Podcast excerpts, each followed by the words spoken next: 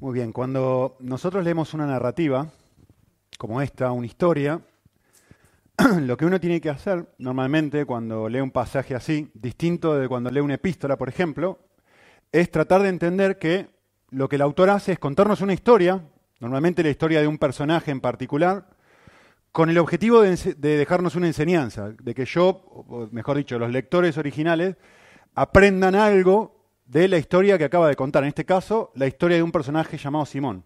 Lo que hoy vamos a hacer, o lo mejor dicho, lo que, lo que Lucas hizo en su momento, cuando le escribió a Teófilo, a mí me no sé si ustedes lo pudieron observar en una lectura veloz que hicimos recién del pasaje, eh, fue que él, no, en este caso, no solamente contó la historia, sino que hizo algo así, casi casi, que hizo una radiografía no solamente de las acciones de Simón, no sé si prestaron atención, sino del corazón de Simón.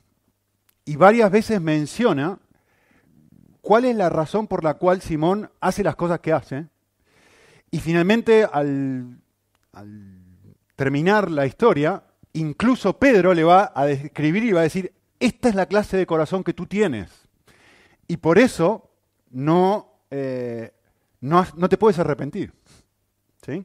¿Sí? Así que lo que vamos a ver hoy es una radiografía, una, una imagen, vamos a pintar una imagen de lo que hay dentro de la persona de este hombre. ¿Sí? Así que, quiero que tengan en cuenta algo antes de seguir. Quiero que tengan en cuenta, recuerden, lo hablamos hace varios meses cuando arrancamos la serie de Hechos, que esto es un libro escrito por un médico, Lucas, que era un doctor, escrito hacia una persona, no es escrito hacia una iglesia, sino es escrito hacia una persona en particular. Es decir, esta persona en particular, que entendemos, creemos que era un cristiano, Teófilo, ¿se acuerdan? Al leer esta historia, de alguna u otra forma, tiene que decir, esto me está diciendo algo a mí. Esto que este hombre está diciendo tiene una moraleja para mí. Así que mi objetivo es que leas esta historia, o mejor dicho, reflexiones conmigo en esta historia, pensando como si vos, tú fueras Teófilo. ¿Qué me estaría diciendo a mí? Si quiere que yo me identifique con Simón. ¿Vale? Que es el personaje principal de esta historia. Así que, lo primero que quiero hacer es mostrarles, va, lo primero que el texto nos informa en versículo 9 es qué hacía este hombre. Fíjense, dice, y había cierto hombre llamado Simón que había estado ejerciendo la magia en la ciudad y asombrando a la gente de Samaria. Eh, a ver, antes que nada, quisiera arrancar explicando algo. Este hombre no era David Copperfield.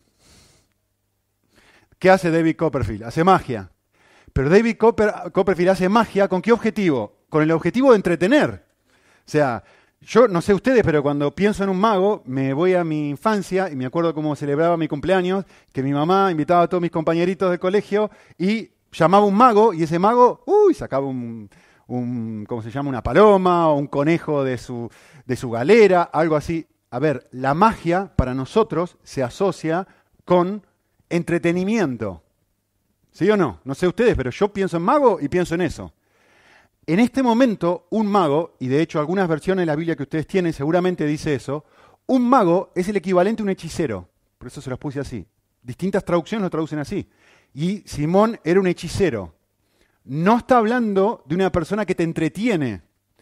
Está hablando de alguien que, a ver, lo asociamos con algo más parecido a nosotros. Esto es una persona que probablemente te lee la mano quizá para nosotros, ¿no? En ese momento probablemente lo más cercano era, este es un hombre que estudia los astros. ¿Se acuerdan los, magos en la época de Jesús? Los tres magos que van a ver a Cristo. ¿Qué hacen estos hombres? No son gente que entretiene a la gente. Son gente que predice el futuro. Ah, yo no pensaba que la cosa era así.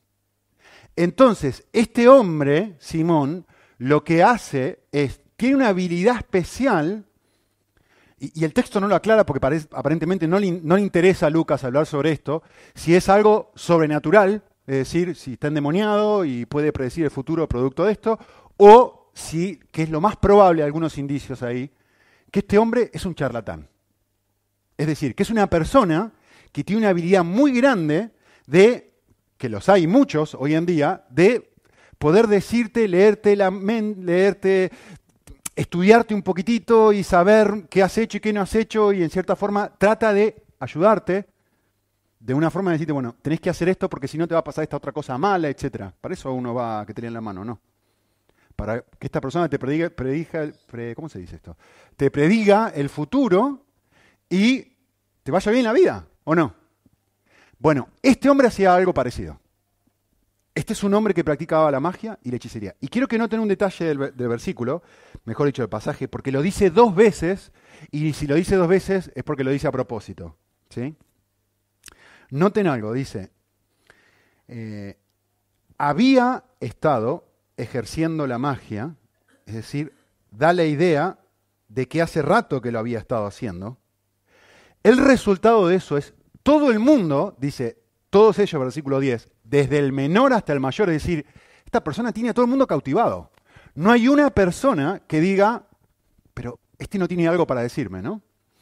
Y no solamente eso, sino que dice, noten esto en versículo 11, le prestaban atención y el, texto me da la razón y me dice, ¿por qué? ¿Por qué?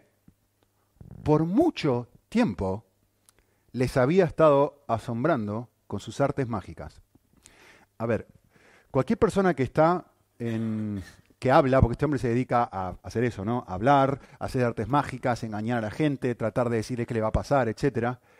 Es fácil, o no, no es tan complicado si lo tenés que hacer una vez. Es como hablar en público. Es fácil si lo tenés que hacer una vez. Cuando a mí me invitan a dar una conferencia en otro lado, ¡uh! todo el mundo aplaude. Es muy fácil, me escucharon una vez, dos veces, esto no, no es complicado.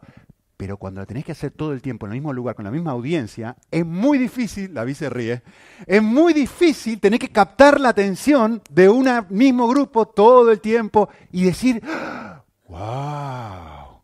wow, mira lo que este hombre está haciendo, mira lo que está diciendo. Y el texto muy explícitamente me dice, todo el mundo está asombrado y por mucho tiempo todo el mundo está asombrado. Así que, en otras palabras, es una persona muy hábil y lo que hacía lo hacía muy bien. ¿Vale? Eh, bien, ¿todo el mundo entendió qué es lo que este hombre hace? Lo que el texto va a hacer ahora es mostrarme por qué lo hace. Mire lo que he resucitado después de muchos meses. ¿Vieron? Capté su atención. Esto es un, y he aprendido, yo he aprendido con el tiempo, esto es un iceberg. No tenéis idea, Matías, que estoy diciendo. Esto es un iceberg. En Argentina se dice de otra forma, acá en España se dice iceberg. ¿Por qué? Porque la idea es, hay una parte externa que es lo que uno ve, y hay una parte interna que es la radiografía, justamente el corazón, que es lo que uno no ve, es decir, la razón por la cual este hombre o cualquier ser humano hace lo que hace. Pero el texto, yo les dije, va a ser una radiografía de Simón el Mago. Y no me va a decir simplemente, estaba haciendo magia. Me va a decir por qué la estaba haciendo. Fíjense en versículo 9. Este hombre estaba ejerciendo la magia y lo que estaba, el resultado de lo que estaba logrando, es que estaba asombrando a la gente. Y la razón por la cual él estaba haciendo esto era porque pretendía, y acá está muy claro, no deja ningún lugar a dudas, pretendiendo ser un gran personaje. Esto es lo que este hombre quería. Este hombre quería justamente lo que el texto enfatiza dos veces. 11. Llamar la atención. 9. Llamar la atención. Que todo el mundo, desde el primero hasta el último, esté fascinado con este arte de magia que él podía practicar. Esto es lo que este hombre quería. ¿sí? Lo que quería, dicho de una forma simple, es que la gente lo aprecie. Miren qué gran mago soy. De hecho, el texto dice claramente, se llamaba, yo soy el gran poder de Dios. Pareciera que esta es la forma en la que él se llamaba a sí mismo. Yo soy el gran poder, quiero que todo el mundo vea lo fantástico que soy como mago. Esta es la idea que el texto está queriendo mostrar. Y uno dice, ¿y eso qué tiene que ver conmigo? Ya van a ver. Vale. Ahora, quiero que noten algo que es muy importante. Nosotros cuando pensamos en este tipo de cosas, en la magia, en la hechicería, normalmente lo asociamos con algo negativo. Por eso traté de explicarles qué es lo que él estaba tratando de lograr. Lo que él estaba tratando de lograr, paradójicamente, era ayudar a la gente. Porque yo, por medio de mi magia, lo que estoy haciendo es te estoy tratando de ayudar en tu futuro. Te estoy tratando de decirte cómo te va a ir bien. Y prevenir ciertas cosas. Entonces, yo sé que para nosotros tiene una connotación súper negativa, pero en ese momento la intención es, quiero que te vaya bien. Así que, para Simón, ayudar a otros no es una forma de amar a otros. No es un fin en sí mismo, no es algo que él hace por otros. Para Simón, ayudar a otros es un medio para obtener algo. Es un medio para obtener la admiración de otros. Que todos vengan y digan, yo soy el gran poder de Dios. Y los tenía fascinados a todos. Eh, quiere ser un gran mago porque quiere tener un gran reconocimiento. Y uno dice, pero ¿y esto? Eh, cuando estaba pensando en esto, automáticamente mi esposa, ni, voy a tener que decir el nombre, no lo diría jamás, pero mi esposa va a saber quién hablo. Eh, esto me hace acordar a alguien en Argentina, una chica que era preciosa. Ustedes no saben lo que era esta chica.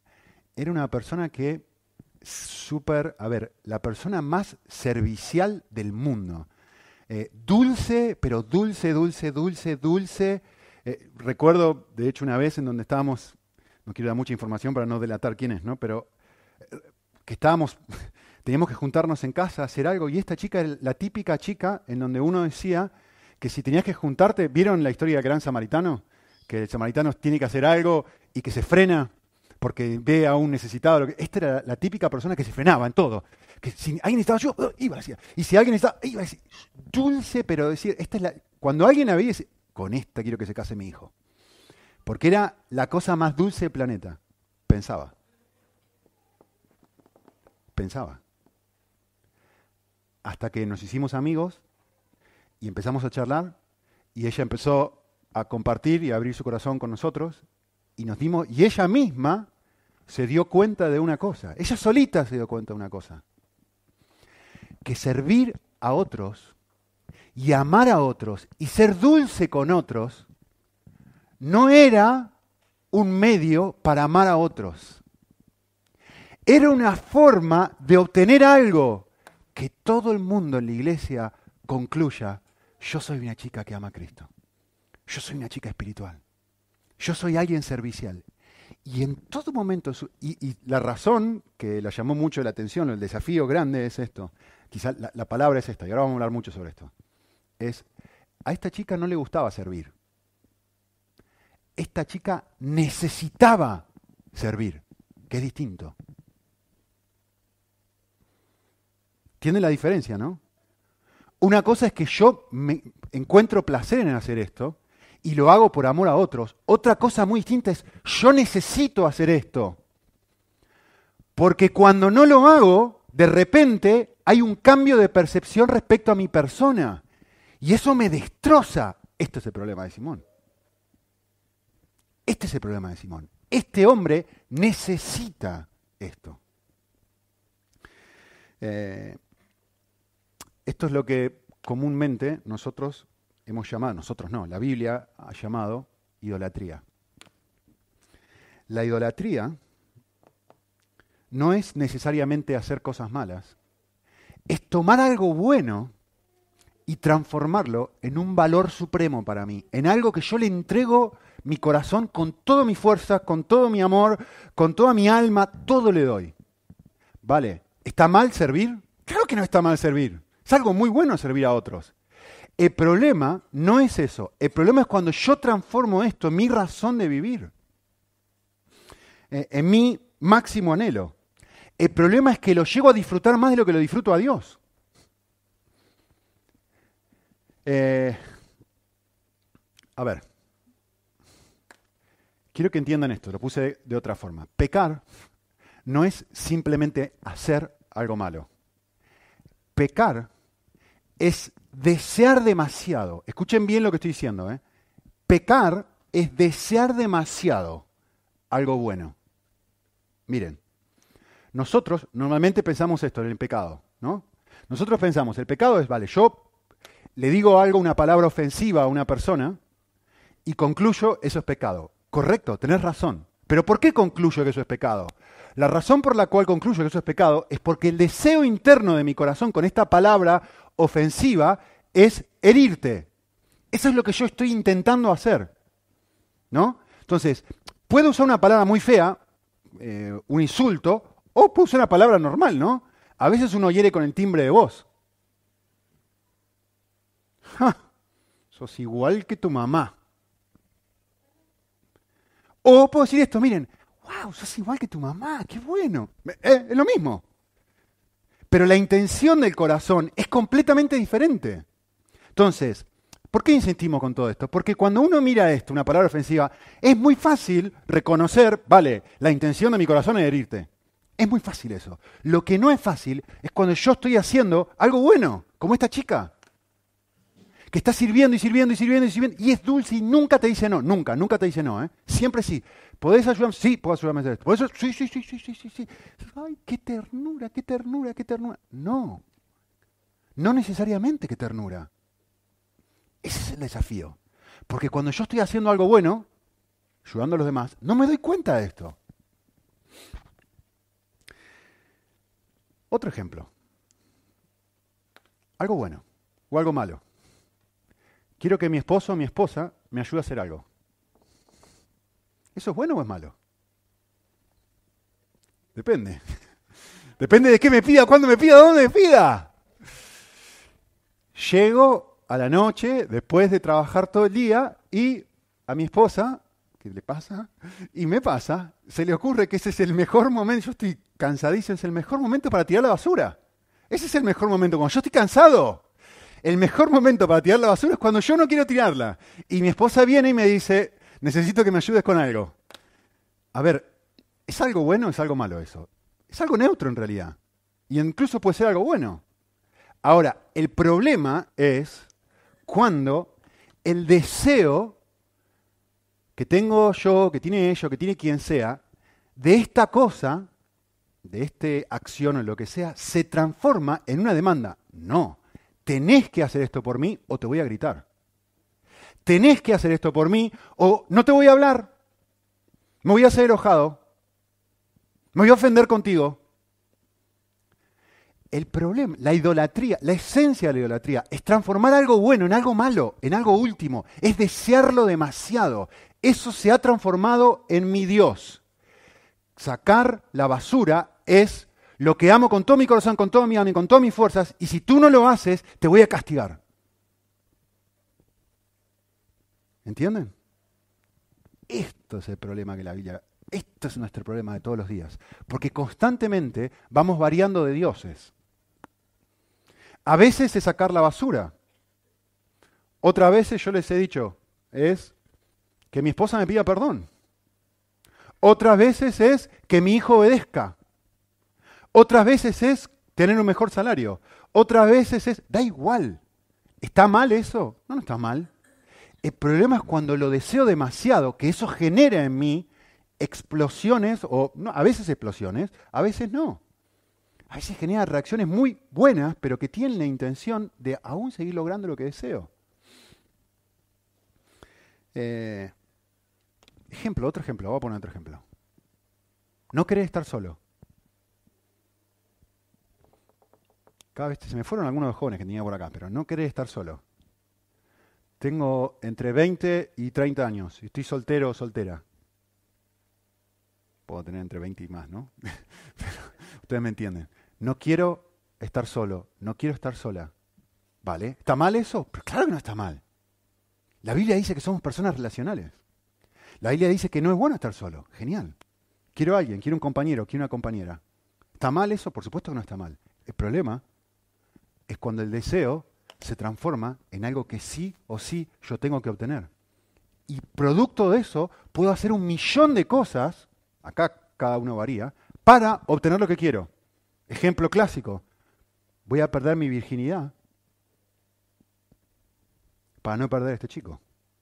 Porque yo sé que hoy, si yo no hago esto, me puede dejar. ¿Qué es lo que deseo? ¿Por qué entregué mi virginidad? Entregué mi virginidad porque no quiero estar sola la esencia del problema no es un problema sexual. Vale, sí, entre tuvo mal, por supuesto que tuvo mal. Pero la esencia del problema es mucho más profundo que eso.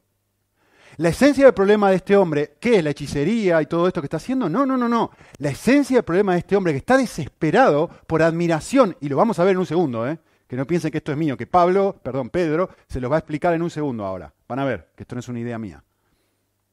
Que si no estuviera haciendo esto, estaría haciendo otra cosa para obtener lo mismo, que entre paréntesis es lo que va a hacer en los próximos versículos. Simón el mago. Va a pedir y va a decir, por favor, ¿me dejas hacer los milagros que tú haces?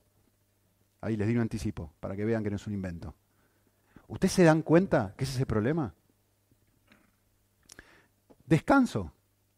Como les dije hace un ratito, quiero descansar.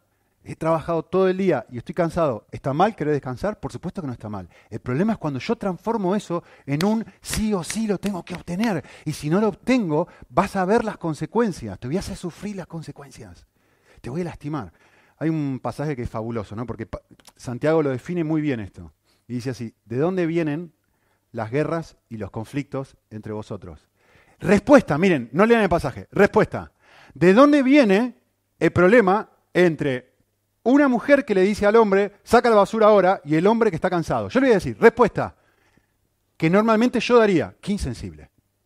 He estado trabajando. ¿De dónde viene el problema? El problema está en la otra persona. El problema está en que la otra persona no es sensible a mi realidad. El problema está fuera de mí. Y la otra persona obviamente dice lo mismo, ¿no? El problema está en que eres un perezoso o lo que sea. El problema está fuera del otro. Respuesta a la Biblia. El problema está en lo que he transformado en una demanda, en mi pasión. Una pasión, acá la palabra griega es muy interesante. Epizumía es la palabra griega. Es un epi, quiere decir sobre, zumus, deseo. Desear de más. Es un deseo, está bien, saca la basura, pero es un deseo como un caballo que se ha desbordado, es un deseo desmedido. Esto es lo que está diciendo. Y el texto lo responde y dice, no, no, no, el problema no es el deseo. El problema es que transformamos esto en, un, en algo que sí o sí tengo que obtener. Y miren lo que sigue diciendo. Por eso, cuando codicio cosas tontas, cosas importantes, como no estar solo, no estar sola, como el descanso, como sacar la basura, cuando deseo algo y no lo tengo, ahí es cuando se ve la cuestión. Ahí es cuando yo puedo llegar a identificar un momento. ¿Está mal querer estar solo? ¿Está mal? No, no está mal. Pero ahora yo me doy cuenta que esto, que es algo neutro, se ha transformado en mí en algo que me ha cautivado. Por eso estoy cometiendo homicidio. A ver, está clarísimo que acá no está diciendo que están cometiendo homicidio, en serio, ¿no? ¿Se dan cuenta, no? Esto es un escrito a cristianos. Acá está hablando de que comenzamos a herir con la boca. Cuando dice homicidio aquí, en el contexto, está hablando, cristianos, no es que están disparándose, está hablando de lo que Jesús llama homicidio, ¿no? En el Sermón del Monte, lastimar a otra persona con la boca. ¿Sí? No está hablando de personas no creyentes. Entonces, la, la Biblia es muy clara. Es por eso que Simón hace lo que hace. Es porque está anhelando algo desesperadamente. Es que él hace lo que hace. Entonces, ¿por qué discutí con mi esposo? ¿Por qué discutí con mi esposa? Porque no sacó la basura. Eso es lo que yo digo. La culpa es, la causa del problema está fuera de mí. La causa del problema es la otra persona. ¿Qué dice la Biblia? La causa del problema son mis pasiones. Ahí está la causa del problema. En mis pasiones, en lo que amo de más. ¿Sí? David Poison escribió algo que está buenísimo. Dice así el análisis bíblico, hablando sobre este pasaje, ¿no? Dice, el análisis bíblico es directo y al grano. Peleas por una sola razón. Peleas porque no obtienes lo que quieres. Y dice, peleas porque tu deseo o lo que te place, lo que te parece mal, lo que tú añoras o lo que se te antoja, no se logra. Y es la única razón por la cual yo me frustro con alguien, o me frustro con las circunstancias, o me frustro con las personas. Cuando algo que yo he elevado al espacio que tendría que ocupar Dios, llega a este momento y yo digo, ahora sí, lo obtengo sí o sí. Esto es lo que la Biblia llama en idolatría. Caigo en idolatría cuando mi corazón es controlado por un deseo, sea bueno o malo, da igual, que yo no estoy dispuesto a soltar. No lo voy a soltar. Voy a hacer lo que sea para no estar solo. Voy a hacer lo que sea para que saque la basura. Voy a hacer lo que sea para... Y por eso, eso lleva un montón de consecuencias negativas. Por eso peco. Por eso hago las cosas que hago. Porque no estoy dispuesto a soltar esto que quiero con desesperación. Muy bien. Avanzamos. Les quiero mostrar, ya lo hemos leído, pero les quiero mostrar lo que pasa en la vida de Simón. La historia sigue, no se queda ahí. Este es el problema que tiene Simón. Entonces, la historia sigue. Lo que Simón va a pasar ahora es, él va a tener una experiencia religiosa. Yo le puse esa de terminología.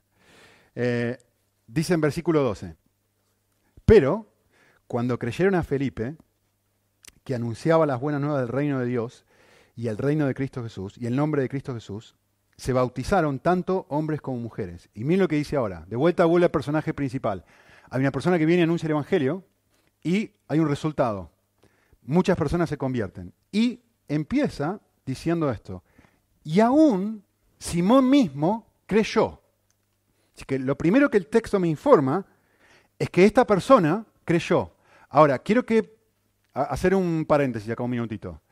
Muchas veces creer en la Biblia es convertirse de verdad. Esto es clarísimo. ¿eh? Que hay muchas veces donde la Biblia utiliza la palabra creer y dice, esto es una persona que se ha convertido. ¿Sí? Pero otras veces en la Biblia, la Biblia utiliza la palabra creer y habla de personas que no se han convertido. Ejemplo clásico, ¿cuál es? Los demonios creen y sin embargo tiemblan. ¿Sí? Entonces, hay veces que la Biblia habla de personas que creen y realmente se convierten, y hay otras veces en que hay personas que creen, es decir, aceptan el mensaje, no es que lo rechazan, lo creen. Sí, sí, sí, sí, sí, qué lindo, Jesús vino a morir por mis pecados. Genial, estupendo, bárbaro. Pero no experimentan un cambio aquí, una conversión real. ¿Sí? Obviamente supongo que ustedes estarán preguntando, bueno, ¿y cómo sé? ¿Cómo sé cuando la Biblia usa una palabra o cuando usa otra palabra? Bueno, la respuesta es muy simple. Uno sigue leyendo el contexto y va mirando y te vas a ir dando cuenta si la persona realmente creyó en serio o creyó de mentiritas. ¿sí? De hecho, la Biblia varias veces nos ha dicho, por los frutos de una persona uno puede reconocer, sí, sí, sí, esta, persona realmente creyó o esta persona no, no, no, no, no creyó. Entonces, lo próximo que me informa el versículo, versículo 13, dice, creyó y después de esto se bautizó. Así que pareciera que el texto me va diciendo, vamos bien, esta persona cree, lo próximo que viene es el bautismo. ¿sí? Entonces, hasta aquí pareciera mostrar todos los indicios de una persona que ha tenido un encuentro real con Jesús. Pero yo quiero que noten lo que viene ahora. Porque Lucas a propósito lo pone. Miren lo que sigue diciendo el versículo 13. Y continuó con Felipe, empieza a ir a las reuniones bíblicas, empieza a venir a la iglesia y empieza a seguir a Felipe, pero quiero que noten lo que dice a continuación. ¿Qué dice el versículo? Miren. Y estaba atónito, estaba asombrado. La Biblia a veces eh, utiliza la ironía, ¿no? Este es uno de esos casos. Los primeros versículos, toda la gente está asombrada de Felipe, perdón, de Felipe, de, del Simón. Ahora, Él es el que está asombrado. Dos veces nos dijo, todo el mundo asombrado de Él, y ahora nos dice, ¡Ah! Él es el que está asombrado. Y uno va a decir, genial, estupendo, fantástico. ¿De qué está asombrado? ¿Está asombrado de que Dios ha perdonado, ha cambiado su corazón? ¿Está asombrado del amor que Cristo le tiene? ¿Está asombrado del Evangelio? ¿Está asombrado la gracia? ¿Está asombrado que no, no puedo creer, no puedo creer que siendo un hechicero que leía las manos, que era un charlatán, que era una persona que trataba de predecir el futuro cuando el futuro es del Señor, no puedo creer que realmente haya experimentado perdón. No lo puedo creer. Estábamos hablando hoy, hace un rato, en la escuela bíblica, justamente que cuando uno se convierte, uno es que está fascinado por eso, ¿o no? Es que no puedo creer esto. ¿Qué dice el texto? Y este hombre dice el versículo 13, estaba atónito al ver las señales y los grandes milagros que se hacían. ¿Se convirtió Felipe? Perdón, eh, Simón. Le llama la atención exactamente lo mismo. Antes, la magia, la hechicería, ahora las señales y los milagros. Exactamente lo mismo. Yo soy el gran poder de Dios, decía él de sí mismo. Y de repente ve a alguien que tiene más poder que él, Felipe, que puede eh, expulsar fuera demonios, que puede hacer cosas, la gente se come. Ahora todos van con él, ¿no? No lo puedo. ¿Qué empieza a hacer? Empieza a seguirle. Esto es fascinante. Y Lucas quiere que Teófilo lo mire, se dé cuenta de esto. Que es posible creer, bautizarse, sin realmente haber experimentado un cambio real. La esencia de lo que este hombre desea no cambió. Sigue deseando lo fastuoso, lo fabuloso, los señales, los milagros, las cosas del gran poder de Dios. No ha cambiado, aunque ha expresado que cree y aunque se ha bautizado. Tim Keller tiene una frase muy interesante, dice, puedes creer en Dios, puedes ir a la iglesia, puedes estar bautizado, pero si hay algo en este momento que tu corazón atesora como más importante que Dios, todavía sigo viviendo en idolatría.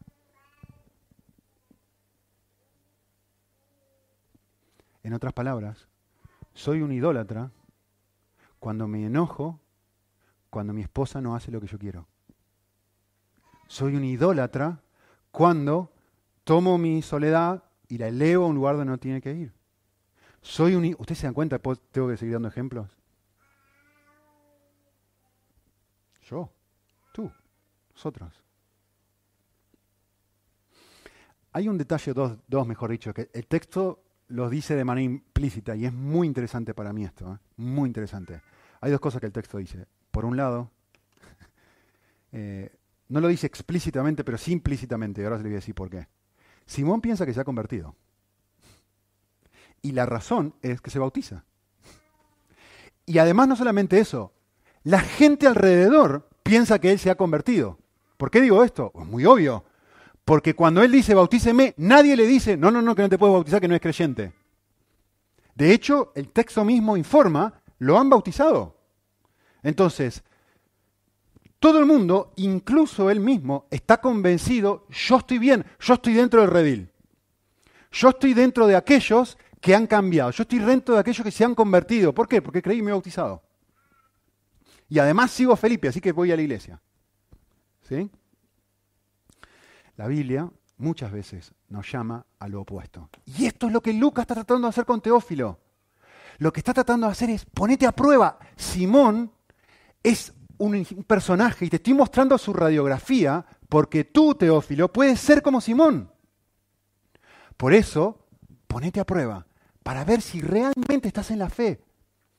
Examiná, examinate a ti mismo. Miren, se lo puse en la versión Biblia de las Américas, pero quiero ponérselos en una versión más eh, Biblia lenguaje actual. Es muy interesante. Miren cómo lo dice. Pónganse a pensar en la manera de vivir y vean si de verdad, realmente han confiado en Cristo. Hagan la prueba. Si la pasan, es porque Él vive en ustedes. Si no, confían en Cristo de verdad, es porque Él no está en ustedes. En otras palabras, uno tiene que mirar y decir, vale, voy a mirar mis acciones. ¿Qué están mostrando mis acciones, mi manera de vivir, de quién yo realmente amo? No estoy hablando de si me bauticé, no estoy hablando de si digo si creo, estoy hablando de analizar por qué hago lo que hago como esta chica. Sí, sí, yo sirvo en la iglesia, pero un momento, ¿qué amas? ¿Qué estás buscando con esto? ¿Estás buscando el reconocimiento de los demás? ¿Estás buscando no sentirte solito? ¿Estás buscando, ¿Qué estás buscando con esto? Ese es el desafío que está haciendo el pasaje. Muy bien, el examen radiológico no termina. El pasaje sigue. ¿sí? Dice en versículo 14, y acá no va a haber ningún tipo de duda de lo que está pasando en el corazón de, eh, Simón. Eh, el versículo 14 sigue y lo que va a pasar es lo siguiente. Eh, esto es un tiempo muy especial en la historia de la iglesia, en donde los judíos por primera vez, David habló de esto la semana pasada, van a Samaria a compartir evangelio y de repente la gente se empieza a convertir. Ahora quiero que entiendan algo, a nosotros esto nos dice nada, absolutamente nada. Pero ustedes tienen que acordarse que Samaria era la capital del reino del norte. ¿Se acuerdan que Israel se dividió en dos, no? Reino del sur, reino del norte. el reino del norte tuvo 17 reyes. Los 17 reyes del reino del norte, dice la palabra, hicieron lo malo delante de los ojos de Dios. En otras palabras, los 17 reyes del reino del norte tuvieron un altar que eh, eh, lo he visto en persona en Israel, es fascinante. Es un altar donde uno puede mirar, que es un lugar, se llamaban los lugares altos, donde uno iba a adorar a esos dioses. Los samaritanos son los descendientes que quedaron de esta gente. Y esta gente, ¿se acuerdan Jesús con la mujer samaritana? ¿Qué le dice? Ah, ustedes dicen que hay que adorar ahí. Nosotros decimos que hay que adorar acá. ¿Se acuerdan el pasaje de la mujer samaritana? Entonces, tienen que entender esto, porque si no, no se entiende nada de esto que está pasando. Para un judío, es lo mismo que si yo les digo a ustedes, no, no, no, para realmente estar bien con Dios, hay que ir a la Meca. Y hay que postrarse ahí. Y ustedes dirían, yo me voy a postrar en la Meca, pero ni aunque me mates. Ni loco haría eso. El nivel de rechazo que hay en ese momento es algo similar a eso. Porque este, este grupo, los samaritanos, durante toda su historia, todo el tiempo tuvieron un altar alternativo, un dios alternativo que dijeron, hay que adorar aquí. Entonces, cuando se convierten, uno realmente quiere chequear, ¿realmente pasó o no pasó esto? ¿Sí o no? Esto es lo mismo, ¿dónde está Sara? Se fue, arrugó. Esto es lo mismo que si Sara me dice, me llama David por teléfono y me dice, se hizo del Barça. No, no, que me voy a quedar así, no, pero yo tengo que ir, voy a agarrar el coche y voy a tu casa y hablar con Sara. Yo tengo que realmente confirmar si lo que me estás diciendo es verdad. Esto es lo mismo. Por eso los discípulos hacen lo que hacen, mandan a los dos líderes de la iglesia, a Pedro y a Juan, junto con Santiago, que eran los tres, uno se quedó en casa, los mandan y dicen, vale, tenemos que chequear si realmente esto fue así o no fue así. Van, ven que se han convertido, le ponen las manos, reciben el Espíritu Santo, experiencia muy única, por esta razón que les acabo de decir, que era algo muy loco para ellos que esto pasara, y este hombre Simón mira esto y dice, se le hace agua a la boca. Yo quiero lo que tú tienes. ¿Qué quiere hacer Simón? ¿Quiere entrar al ministerio? ¿Quiere formar parte de Ágape? ¿Quiere ser pastor? ¿Quiere ser un misionero? Yo también quiero poner las manos y que la gente experimente el poder del Espíritu Santo por medio mío. ¿Bueno o malo? La Biblia dice, el que aspira a ser obispo, buena obra sea. Sin embargo, Pedro, cuando ve esto, dice, no, acá hay un problema. Y un problema serio. ¿Cuál es el problema, según Pedro? Lo voy a leer, versículo 21. Dice, no tienes parte ni suerte en este asunto. El problema no es lo de afuera. El problema es tu corazón. Tu corazón, y noten la frase que usamos, me llama mucho la atención. Tu corazón no es recto tu corazón no es recto. En otras palabras, se lo voy a decir de otra forma, usé la misma imagen a propósito. Hay una inclinación torcida dentro de tu corazón, Simón, que todavía no ha sido modificada. Hay algo aquí que tiene el norte equivocado. No es que estás deseando algo incorrecto, es que la razón por la cual lo deseas es incorrecto. ¿Me entienden? Por supuesto que querer ser un misionero, un pastor o participar de Ágape, lo que sea, no está mal. El problema es que este hombre tiene algo mal dentro. Y ese es el problema que identifica Pedro. Eh, a ver, repaso. ¿Se acuerdan? ¿Se acuerdan de esto? Hace dos semanas. Ayer cumplió cuatro años y tuvimos una fiesta en casa. Todos los que fueron al cumpleaños que tienen niños pequeños, no invitamos a todos porque no podemos, pero todos los que tienen niños pequeños y fueron al cumpleaños, saben que esto es una verdad grande como una casa mi hijo, dada una situación, cualquier situación, siempre, en todo momento va a elegir el chocolate. ¿Por qué? Porque mi hijo siempre actúa de acuerdo a los gustos de su corazón. No va a elegir el brócoli.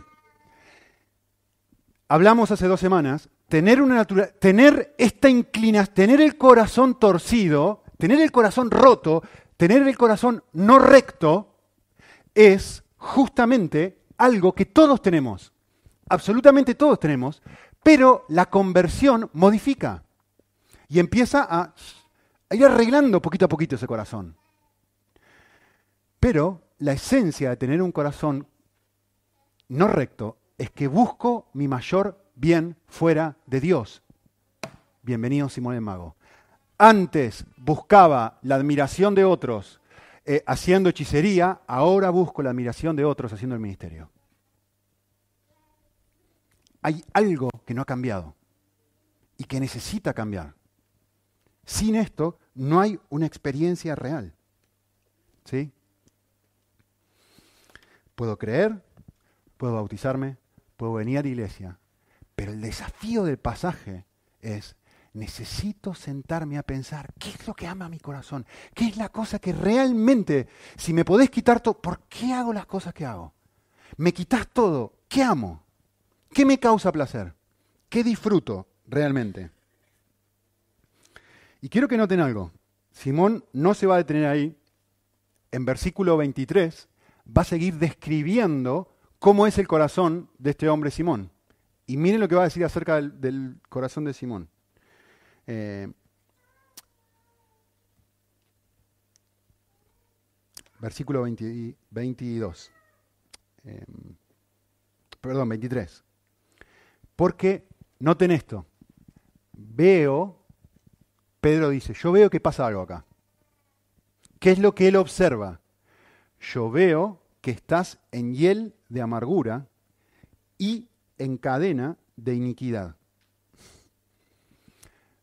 Por supuesto está haciendo un análisis del estado interno de Simón.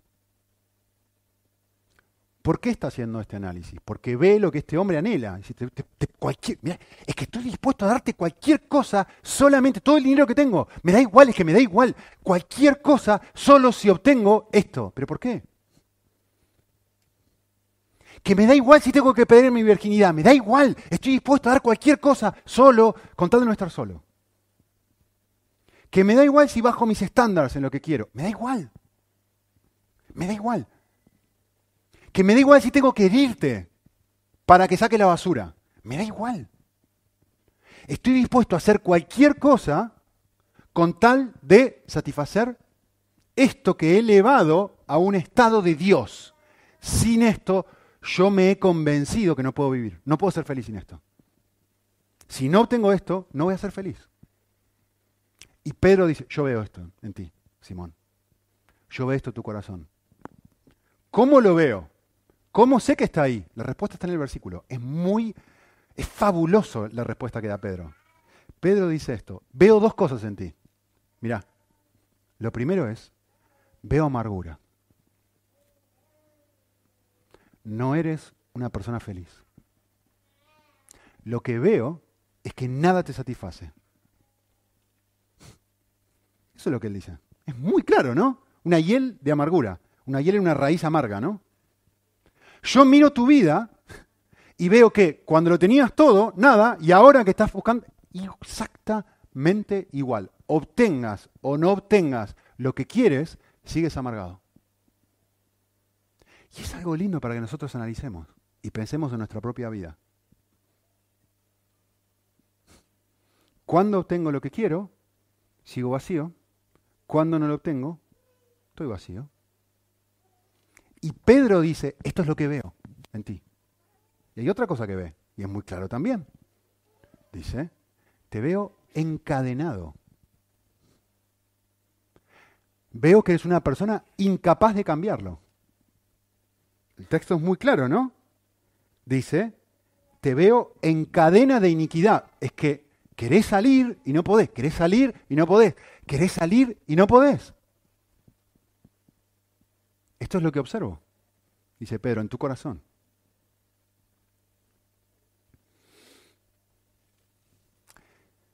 Vale, ¿y ahora qué hago? si ves esto en tu corazón, el desafío del creyente, mejor dicho, el desafío de la persona no creyente es que mira esto y dice, o muchas veces dice, eh, gracias pero no gracias. No necesito esto.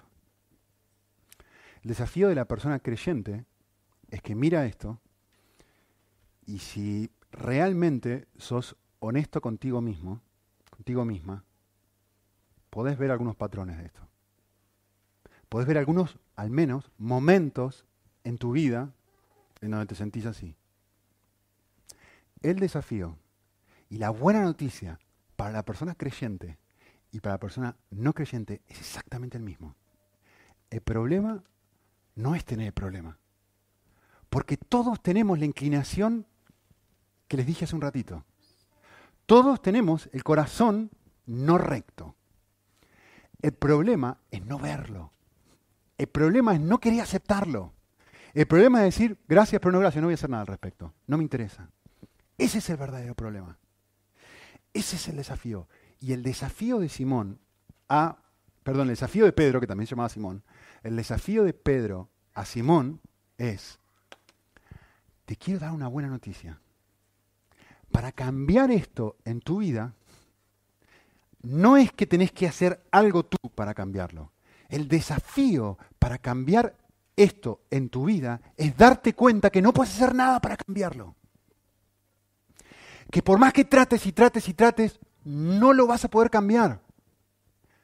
Lo único que necesitas es venir a un Dios, el texto lo dice claramente, arrepiéntete y pide perdón, le dice.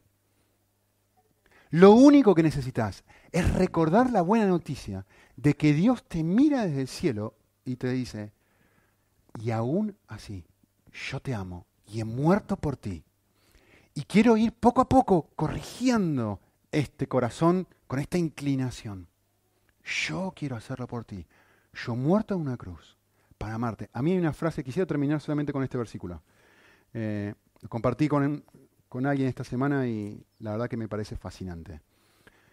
Yo no sé ustedes, pero cuando yo miro mi vida, me siento muy identificado con Simón. Me siento que mi corazón es así, desvaría. Me llevan segundos estar amando a Dios y me lleva segundos estarme amando a mí. Es como que veo, veo que hace así, desvaría. Y veo que tengo amor por mis hijos y de repente tengo un amor enorme por mí mismo. Lo mismo con mi esposa, lo mismo con ustedes, lo mismo con cualquier... Veo, examino mi vida y me encuentro muy parecido a Simón. Me encuentro una persona que dice, pero realmente, o como Pablo, ¿no? ¿Quién podrá ayudarme? ¿Quién me librará de este cuerpo de muerte? Y hay un versículo que quisiera terminar leyéndoles esto, en Santiago 1, no va a aparecer en la pantalla. Santiago 1, 17 al 18, que dice así. Este versículo me recuerda todo lo que yo no soy. Esto es la esencia de lo que yo no soy. Miren, el versículo, dice así toda buena dádiva y todo don perfecto. Absolutamente todo, lo incluye todo. ¿eh? Incluso el dinero, mejor dicho, incluso la, la habilidad que tenía Simón para hablar, para convencer a la gente. Incluso el dinero, incluso la persona, incluso la basura, incluso el marido, incluso la persona no creyente, todo es un don de Dios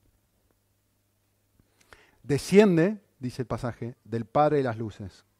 Y yo quiero que noten esto, lo que dice a continuación. En el cual no hay mudanza ni sombra de variación. ¿Qué está diciendo el pasaje?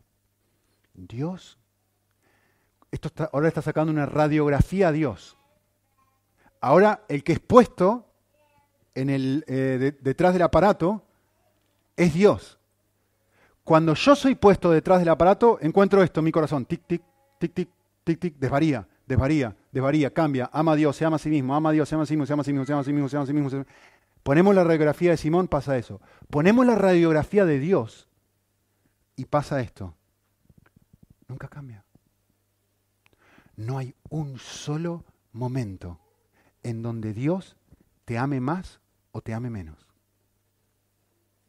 No hay un solo momento en donde Él diga, mira lo que... No has sacado la basura, ahora sentirás todo mi odio. Nunca cambia. Hiciste esto, sentís esto, tenés estas emociones, hiciste... Ahora vas a ver. Nunca cambia. o te odia o te ama. Y la Biblia es muy claro. Dios es amor. Dios te ama. Y su estado hacia ti es incambiable. ¿Quién, sigue diciendo en el versículo 18, en el ejercicio de su voluntad, Él ha hecho lo que Simón no podía hacer. Nos ha hecho nacer de nuevo por la palabra de verdad, para que fuéramos criaturas completamente diferentes, la primicia de su creación. Él quiere transformarte en la persona que tú y yo jamás podríamos llegar a ser con nuestras propias fuerzas. Esto es el Evangelio, mis hermanos en Cristo. Dios nos ama tanto que aún a pesar de descubrir nosotros nuestra oscuridad, Él viene y vuelve a decirme, mi amor por ti no varía. Todo lo que yo estoy esperando de ti es arrepentimiento. Y que vuelvas a mí y me digas, lo siento, Padre. Y volver a comenzar una nueva experiencia de primer enamoramiento con Él. ¿Oramos?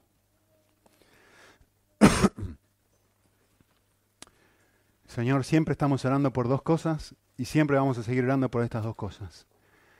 Oramos, Señor, para que nos muestres nuestro propio corazón, la oscuridad que hay dentro, eh, la realidad de que es mucho más sombrío de lo que estamos dispuestos a admitir y que realmente somos generadores de ídolos y que realmente hay una inclinación a, buscar lo propio y a amarnos fuera de ti. Señor, queremos, no queremos esconder esto, queremos aceptarlo, queremos que nos duela, queremos que nos, ayude, se, asiente en nuestro corazón, eh, nos genere una, medida de dolor sano, no que nos destruya, pero sí que nos genere una medida de dolor sano para que Señor produzca el otro 50%, que nos ayude a admirar la realidad de que tú eres completamente diferente, tú no cambias. Tu amor es perfecto, tu amor es tan es incondicional, es precioso.